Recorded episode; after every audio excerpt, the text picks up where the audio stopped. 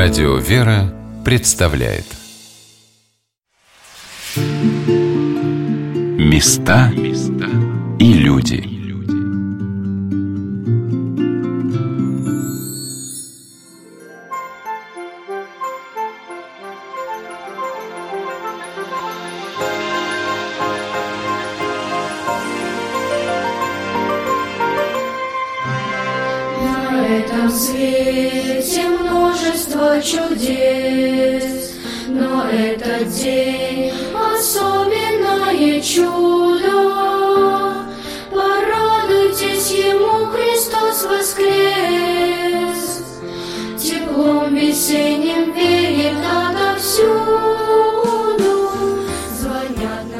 складывается жизнь того или иного города?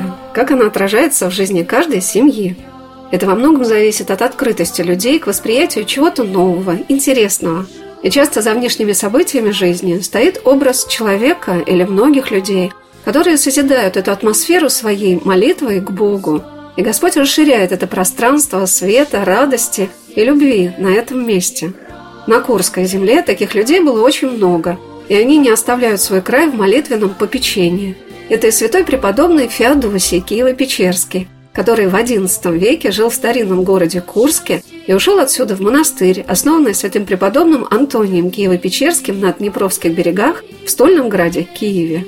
Это и святой преподобный Серафим Саровский, чей дом располагался у стен Троицкого монастыря в XVIII веке. И отсюда преподобный ушел в Саров и впоследствии основал Дивеевскую обитель. Это и новомученики земли Курской, архиереи и простые монахи, священники, насельники Знаменского монастыря, обители Курской коренной иконы Божией Матери Знамени и насельницы Свято-Троицкого монастыря, где ведется большая работа по прославлению памяти новомучеников и исповедников Курской земли. В монастыре создан свой историко-церковный кабинет, который возглавляет монахиня Иустина Трофимова. Мы большое внимание уделяли именно просвещению. Поэтому то, что мы изучали, то, что мы писали, то, с чем мы выступали на конференциях, мы старались донести до школьников, до студентов, для людей пожилого возраста. И постепенно у нас сложилась программа просветительская. Совместно с телерадиокомпанией, ведущими Курска, 7 и ГТРК, наш монастырь создал шесть фильмов, научно-документальных, так и просветительских. Они посвящены новомученикам из собора Курских святых, священномученикам Демьяна, Ануфрию, Иоанна Пашина, Павлина Крошечкина. И тем детям, которых раньше называли враги народа. У нас есть ассоциация репрессированных. Сейчас в ней уже в преклонном возрасте дети врагов народа. Фильм мы снимали в 2015 году, поэтому тогда они еще были в таком физическом состоянии, когда могли что-то либо рассказать, поучаствовать в фильме. Таким образом, у нас создалось несколько фильмов, которые мы тоже презентовали. И, как сегодня, это тоже был наш проект совместный. Библиотека имени Асеева, просветительский лекторий, час истории. Все фильмы, которые мы создавали, мы показывали, презентовали на этом лектории. Помимо этого, у нас еще были постоянные такие просветительские занятия со студентами вузов, в первую очередь КГУ, сельскохозяйственная академия. И практически во всех школах тоже я вела лекции по новомученикам. Монахиня Юстина рассказала о замечательной конференции «Дамиановские чтения», организованной в Курской епархии почти 25 лет назад, в 1998 году, когда появилась возможность поиска материалов в следственных делах репрессированных священнослужителей. И новые святые, мученики за веру в XX веке, стали наравне с древними подвижниками ходатаями за нас перед Богом. Обращение к их памяти является для нас той самой эстафетой, связывающей дореволюционную историю России с нашим временем. История не знает пустоты, и от нас самих зависит, захотим ли мы наполнить ее живой памятью. А эти люди, может быть, на многие десятилетия вперед своим подвигом сохранили Россию от бед и скорбей. Священномученик Дамиан, архиепископ Курский, возглавлял Курскую кафедру с 1928 по 1933 год. Его образ, запечатленный в замечательной ростовой иконе, представленный в Знаменском соборе Знаменского монастыря, вместе с образом священномученика Ануфрия, епископа Курского, приближает к нам то не всегда понятное время нашей истории. Со временем эта конференция переросла в международную. По нашей инициативе, нашему предложению была создана секция молодежная, и таким образом мы привлекали студентов к изучению проблем, связанных с историей России в период гонений, по новомученикам. Помимо этого, на Демянских чтениях у нас еще были и семинары для учителей. Надо сказать, что каждый год на эти Демянские чтения к нам приезжал отец Дамаскин, выступал с докладами, приезжали его ученики, те, кто являлся либо сотрудником комиссия по канонизации, либо помогал в деле канонизации. Таким образом, мы учились у них, как можно и как нужно готовить житие святых. И как работать с документами архива Федеральной службы безопасности. Как доносить до школьников вот эту сложную тему новомучеников. И таким образом получился такой мостик от отца Дамаскина, от комиссии по канонизации на Курскую землю. День, когда я побывала в Курском Свято-Троицком женском монастыре, в Курской областной универсальной научной библиотеке имени Николая Асеева, прошла презентация книги «Сердца утешающая» о старице монахине Мисаиле Зориной. Историко-архивная комиссия по изучению материалов о репрессированных священно-церковнослужителях Курской епархии собирает материалы для канонизации этой подвижницы, которая была тайно пострижена в Троицком монастыре в 30-е годы XX века, когда он уже был закрыт большевиками – но сестры жили в ближайшем окружении обители, и тайные постриги осуществлялись.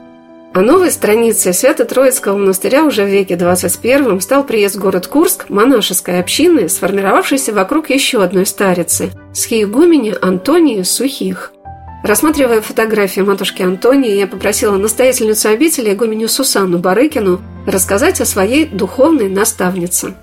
Но сама по себе вечность матушки, она духовный человек она духоносной. Но мы знаем, что есть духовно опытные, но каждый человек, который, ну вот как мы, например, по 30 лет в монастыре, да, все равно есть какой-то духовный опыт. Есть более глубокий духовный опыт, есть средний, ну по-разному всех. Насколько глубоко погружается человек в духовную жизнь. И, в принципе, у каждого есть свой духовный опыт. А есть все духоносные старцы, у которых не просто духовный опыт, а которые под благодатью Божией. И они имеют дары Духа Святаго. У матушки были дары Духа Святаго. В частности, она видела душу, и она могла сказать человеку о его прошлом, не зная его, предупредить о будущем. То есть каких-то шагов не делать или наоборот какие-то шаги сделать. То есть кого-то она, например, не благословляла прийти в монастырь. Были такие случаи. Кого-то она говорила, нет, вот приходил. Она уже, когда матушка была в Золотухинском монастыре, она говорит, вот иди к матушке Соне. То есть она сама направила. И у нее дар был и лечение, она лечила людей. Тоже как владыка, она все время говорит, владыка так с разными болельщиками приходили, он крем даст и говорит, вот помажь крем. А я потом посмотрела, думаю, что там за крем? Увидела идеал.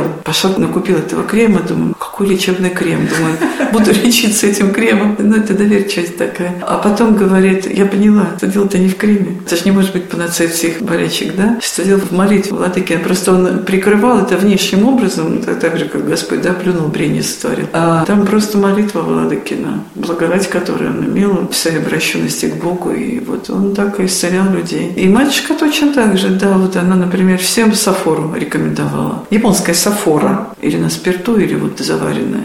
Тоже матушка, он, есть некая Валентина, тоже. Мы все ее знаем прекрасно. До сих пор она приезжает в дни памяти матушки на могилке, мы там собираемся. У нее начала гноиться нога, в общем, ей грозила ампутация. Ей прям так сказали. И матушка, когда ей дала эту сафору, она говорит, вот так вот делай, так прикладывай. Она стала прикладывать, как Машка сказала. Потом у нее вся гниль пошла выходить, и даже нитки вышли, которые там были. И все, нога зажила. А так бы ампутировали. Таких случаев тоже было много. То есть Машка реально помогала людям.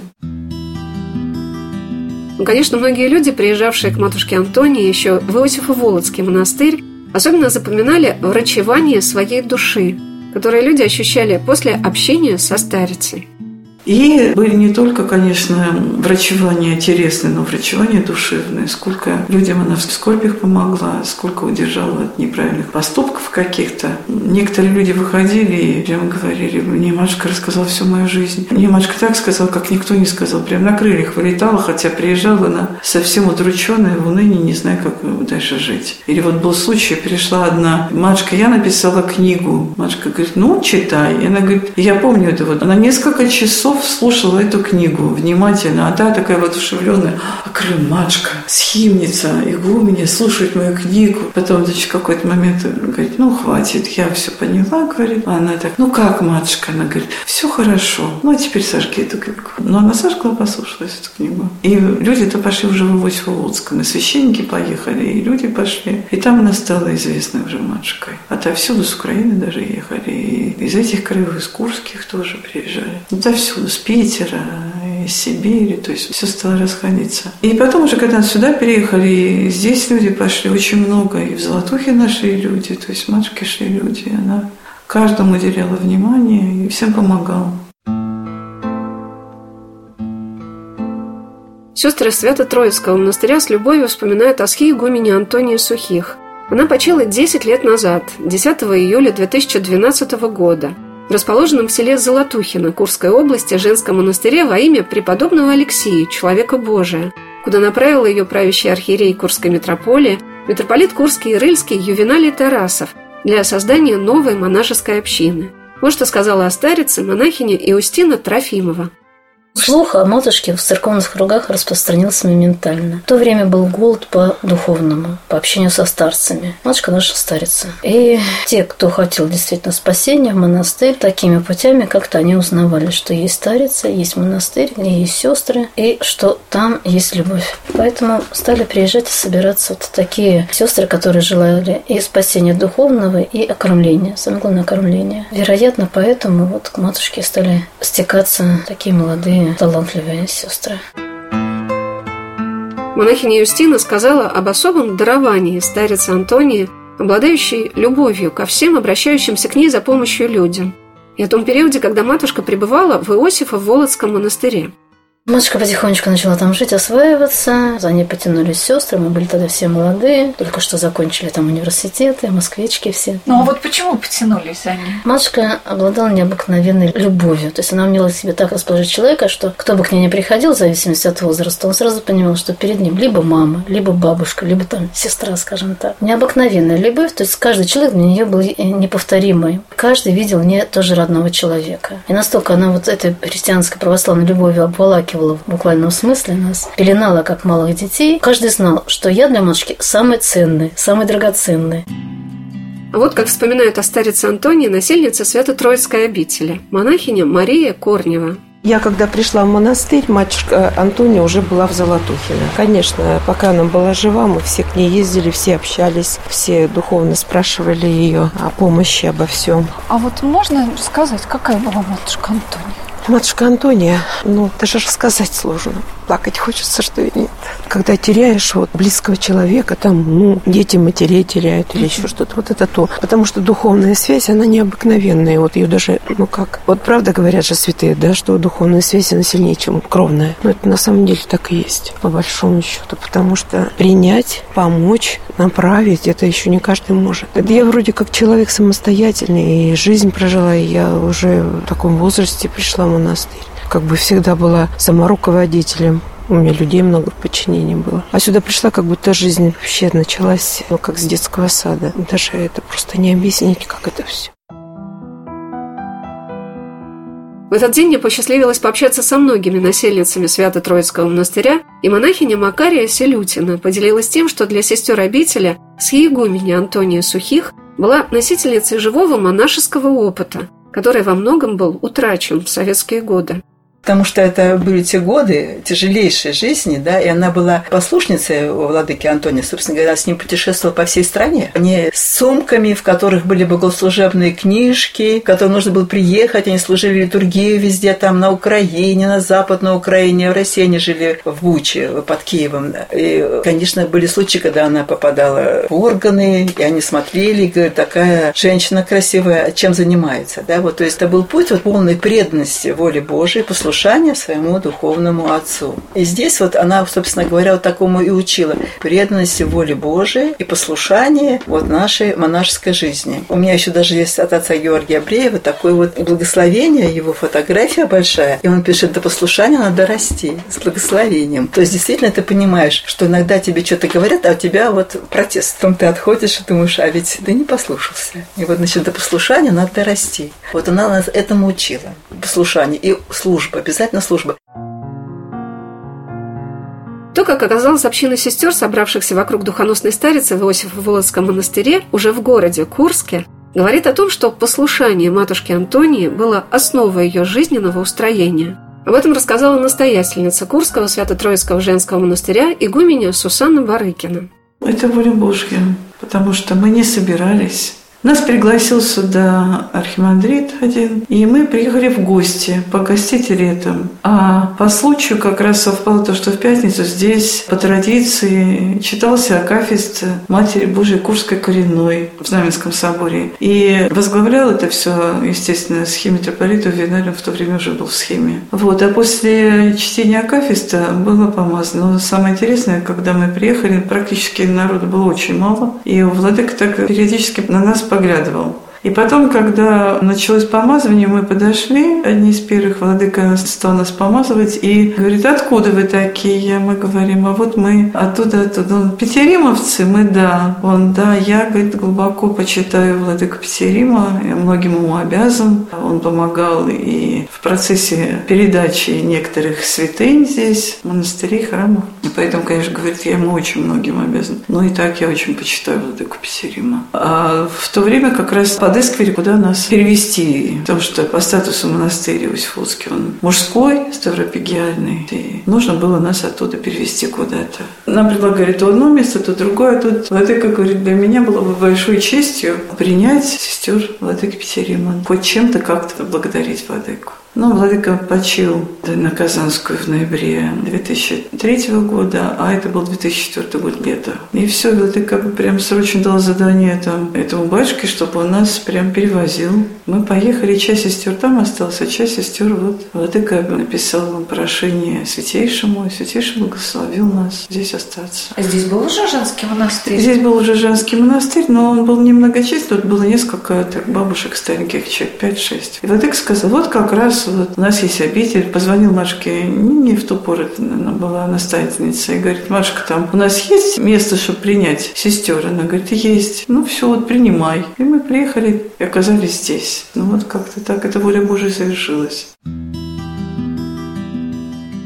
Читая описание жизни с Хейгумени Антонии Сухих, непрестанно удивляешься тому, какой ревностью о Боге, о молитве, о послушании – обладали люди, о которых сейчас говорят, что они подвижники, наставники благочестия. Что мы можем почерпнуть из их жизни? Матушка Антония родилась в городе Кирове, на реке Вятке. В детстве она младенцем была обморожена и всю жизнь страдала болью в ногах, но это не мешало ей часами стоять на молитве за богослужениями и келеями. Даже если у нее была высокая температура, воспаление легких, многие другие болезни, она просила ее хотя бы посадить, а потом все равно вставала и слушала службу. Такому монашескому устроению научила ее тетя Ефросиния. Она была монахиней, схимницей, жила у них в доме. Ночами она поднимала девочку на молитву, дав поспать пару часов, с утра вновь вставали на правила. Матушка Антония в подростковом возрасте уехала в Киев, и там, переходя из одной обители в другую, целыми днями пребывала на службах. Встретившись со святым преподобным Кукшей Одесским, она просилась у него в монастырь, но он сказал, что у нее дома будет монастырь. И действительно, когда ее семья приняла в дом сильного священнослужителя, епископа Антония Галынского. Владыка жил в миру по такому уставу, что матушка Антония, во всем его слушаясь и помогая ему, приняла монашеские обеты и была пострижена им и в иночество, и в монашество, а затем и в схиму. Долгие годы они путешествовали по России. Владыка окормлял многих и многих людей, оставшихся без церкви, без исповеди, без причастия. Служил на дому божественной литургии, причащал жаждущих спасения людей. Матушка ездила с ним повсюду, и никогда он не позволял ей оставаться без молитвы. Только приехав в какой-то дом или вернувшись в Бучу, где они жили, он ставил ее на молитву. Поэтому молитва была для матушки Антонии основой ее жизни – Вспоминается случай, когда матушка уже после кончины владыки Антония жила практически одна, в затворе. Однажды она упала и три дня пролежала дома, и, дотягиваясь до книг, лишь немного передохнув, снова продолжала молиться. На третий день соседка пришла к ней, обеспокоившись, почему она не выходит. Насельница обители монахини Макария Селютина вспоминала, как она училась у старец, с которыми общалась, постигать науку молитвы. Матушка Макария начала просто как бы так вот. Она сказала, книг много не читай, я читала очень много. Она говорит, не читай много, хватит себя на Игнатия Бринчанинова. Читай Игнатия Бринчанинова, ну и молись это. А матушка Антония, да, она мне помогала, вот в своей молитвы она мне помогала, да. По крайней мере, я когда что-то говорила, все, она мне давала ответы, советы, да, и она наставляла меня на, именно на Иисуса молитву. Мне запомнились поучения с Егумени Антония, бережно сохраненные сестрами монастыря, которые я прочитала в замечательной книжке, посвященной ее памяти «От послушания к старчеству». Они помогают каждому человеку приблизиться к правильному устроению своей души, когда все вокруг так перепуталось. Мы все такие ранимые, чуть-чуть не по-нашему, сразу раздражение. Не так посмотрели на нас, не так сказали. А ведь стоит разозлиться, обидеться, и все. Враг захватывает душу и хозяйничает в ней – надо быть выше этого. Сколько бы ни ругали, сколько бы ни нападали, нас это не должно трогать. Пусть как о камень все нападки разобьются. Это смиренно мудрее. Оно победит. Всегда проверяйте свое сердце, нет ли там обиды или гнева. Хорошо, когда их нет в сердце. Сердце тогда как чистая, светлая комната, в которой светит солнышко. Если заметили в себе обиду, гнев, значит, подпустили врага совсем близко – Сразу молитесь, плачьте, просите Божьей помощи. С одной стороны, есть книги. Сейчас ведь огромный выбор любой литературы. Это вот когда мы пришли в церковь, мы первые, да, ничего же не было. В лучшем случае были какие-то перепечатки на машинках, да, первые какие-то копии другие, да, вот, и это из рук в руки передавалось, из уста в уста. И то, что говорила матушка, вот рассказывала, конечно, мы как это с открытыми ртами все это воспринимали. Но первые наши книги это а, преподобная Елизавета Федоровна, э, которая написала «Любовь Миллер», «Любовь Петровна», вот эта книга. То есть какие-то первые начатки мы буквально поглощали эти книги. Ну и, и слушали, что говорила матушка. Она говорила просто, но в этой простоте вот были эти крупицы духовных знаний и благодать которая ложилась. А сейчас, понимаете, огромное количество литературы, в которой можно утонуть. Классическая литература, очень много современной, можно в чем-то даже запутаться. Но одно дело – это теоретизирование, другое дело – это прожить надо. Да, ты начитался, а дальше что? А зачем ты просто так начитал? Для чего тебе эта энциклопедия знаний? А ты можешь этим пользоваться? Так тем же жить надо. А вот как раз это самое сложное. А Мария Египетская ничего не читала, она грамотно не знала. А в конце жизни она вон Зосима писал преподобный, да, что она цитировала прям куски из Священного Писания, да, а молилась на локоть от воздухе от земли, да. Я не к тому, что я против знаний, упаси Господь, знания необходим, но я к тому, что есть одно знание, оно надмевает, оно калечит душу, и она мешает другим. Опыт обязательно надо проходить. Ты про чего, ты для чего? А ты вот попробуй это проживи теперь. И мы можем советовать, на самом деле, можно говорить только от полноты сердца если ты сам это проживешь. Вот когда ты сам проживешь, оно по-другому даже говорится и по-другому воспринимается, и ты слышишь боль другого человека. И ты можешь ему подсказать, ты видишь, что конкретно у него болит. И не просто там абстрактный пример какой-то привести, да, а конкретно инструментарий-то разный. Показать, подсказать, как справляться тебе вот с этой болью, как с этой страстью бороться. И это все только через духовный опыт. Конечно, читаем святых отцов. Но если не прожил это, ты не сможешь помочь другому никогда. Ну вот она вас учила помогать другим. Ну да, ну так а мы же опытно это проходили. Все это опытно проходилось. Матушка же опытно проходила все это? Не столько по книгам, сколько по жизни. Господь жизни учит. Наука из наук – победить самого себя, свою гордость.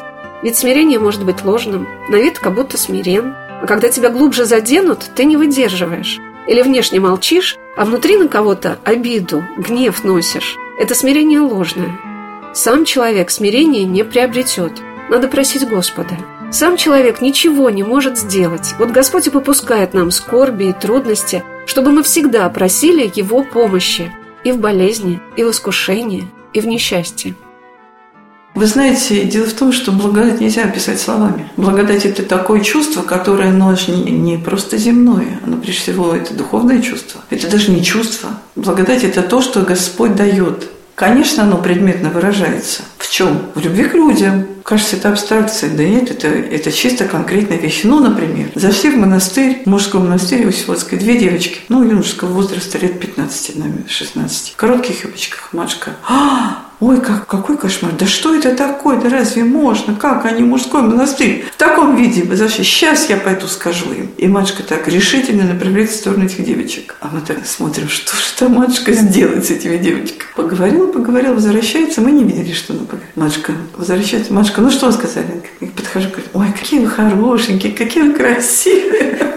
То есть, чтобы человек тебя услышал, нужен подход особый к человеку. Его нужно любить. Если любишь, то человек обязательно услышит. Ведь движение идет от сердца к сердцу. И это невозможно ни сыграть, ни изобразить. Если этого нет, это не покажешь. А когда это есть, его не надо демонстрировать. Это чувствуется даже молча. Вот у матушки была эта благодать. Это было в глазах. Знаете, придешь, это вот к любому старцу, ну, действительно духовному старцу, не просто духовно опытному, да, а к духовному старцу, когда приходишь, как батюшка Власин, например, как и отец Иоанн Псково-Печерский, да, вот когда к нему приходишь, идешь по дороге, у тебя столько вопросов, у тебя столько переживаний, столько проблем, хочется вот на все получить ответ. Приходишь, загляну в эти глазки, и такое ощущение, что я забыла, какие у меня вопросы. Это надо записывать их. Такое ощущение, как будто у тебя уже нет никаких проблем, нет никаких вопросов. У тебя уже все ясно и понятно. И просто хочется вот у ног посидеть, вот на коврике. Просто посидеть и вот помолчать, даже не спрашивать ничего не хочется.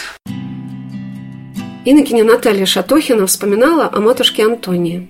И вот у меня было два раза с ней вот общение. Ну, вот любовь. Она вот ко всем относилась большой любовью. Да, учитывая то, что она сама больная. Принимали они там, вот э, сестры, всегда не, не было такого, что недоступность была. Нет, нет, сейчас матушка это отдохнет, сейчас вот немножко подождите, сейчас она чуть-чуть отдохнет и всех вас примет. Вот заходили к ней, и радость духовная ощущалась это давала советы, конфетки давала, чтобы, ну, с молитвой, конечно. Каждое место на земле Господь населяет именно теми людьми, которые могут дополнить его своими трудами и молитвами. Как будто добавляют в эту божественную картину свои неповторимые краски. Как радуга на небе становится ярче от попадания на нее божественного луча. И тогда она радует и тех, кто ее видит, и приближает человека к мыслям о небе. Поднять голову от мирской суеты, остановиться и задуматься о том, чем ты живешь, не так просто – Привычный ход вещей затягивает нас в одни и те же рамки наших чувств, мыслей, желаний. Но есть на Земле люди, которые живут на ней по особым законам и пытаются донести до других их необходимость. Схиегуменя Антония Сухих является одной из замечательных подвижниц нашего времени, показавших своим примером то, что какая бы жизнь нас ни окружала, надо стараться стремиться во всем к исполнению закона любви, милосердия к ближним и любви к Богу. Именно поэтому на ее могилку в Алексеевский монастырь в Золотухино Курской области приезжает множество людей. И все, кто знал матушку, вспоминают о ней со слезами на глазах. Потому что, по словам апостола Павла, любовь никогда не перестает. И мы чувствуем ее присутствие, даже когда человека нет рядом.